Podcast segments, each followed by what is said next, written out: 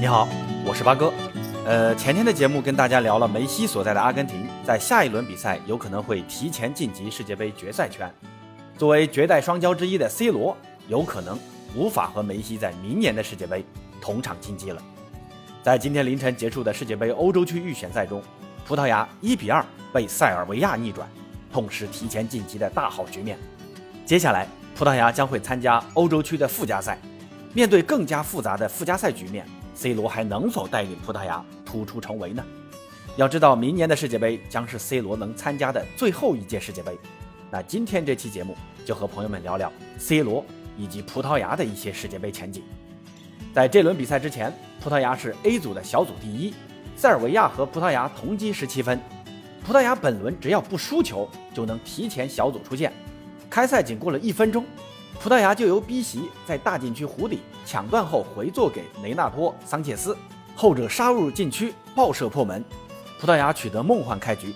但好景不长，到了第三十二分钟，塞尔维亚就扳平了比分。塔迪奇接球横拉一小步，抬腿怒射，葡萄牙的守门员帕特里西奥反应不及，把球扑入了自己把守的网窝。一比一的比分也持续到了常规比赛时间最后一分钟，那又是塔迪奇。右路晃开空当，传至后点，米特洛维奇头球一甩，皮球弹地后窜入网窝，塞尔维亚就此绝杀逆转，率先闯进世界杯决赛圈。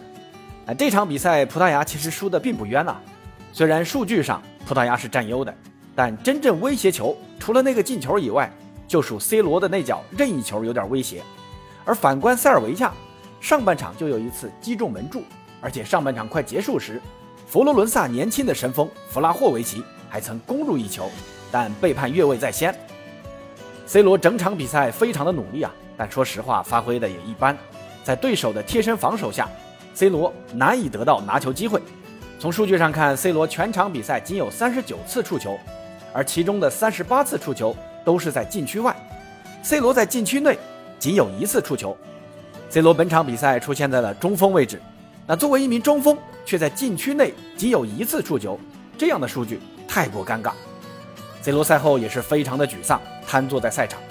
这场比赛被绝杀，不由得让人想起首回合的二比二，当时 C 罗的绝杀球被裁判取消了，造成轰动一时的门线冤案。如果那场比赛能赢下来，那就也没有现在的困难局面了。后来那场比赛的裁判也承认了那个球是个误判，但于事无补啊。现在大势已定。接下来，葡萄牙只能着眼随后的附加赛了。欧洲区十二支球队竞争三个名额，C 罗和他的队友们将面临挑战了。根据世界杯预选赛欧洲区的规则，十个小组第一直接晋级，十个小组第二和两支来自欧国联的获胜球队将进行附加赛。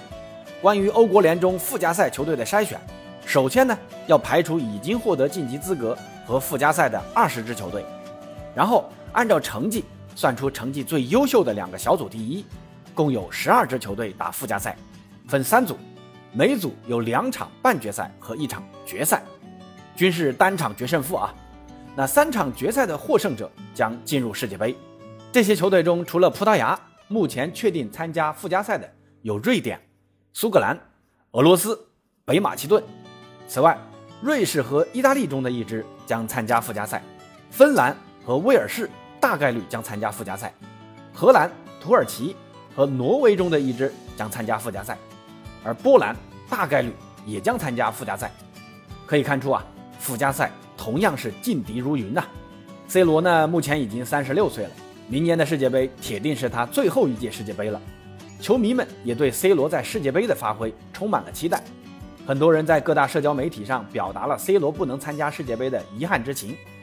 在 C 罗的国家队生涯中，这是他第三次参加附加赛。在2010年欧洲杯附加赛中，葡萄牙客场0比0战平波黑，主场6比2大胜过关了。C 罗次回合梅开二度。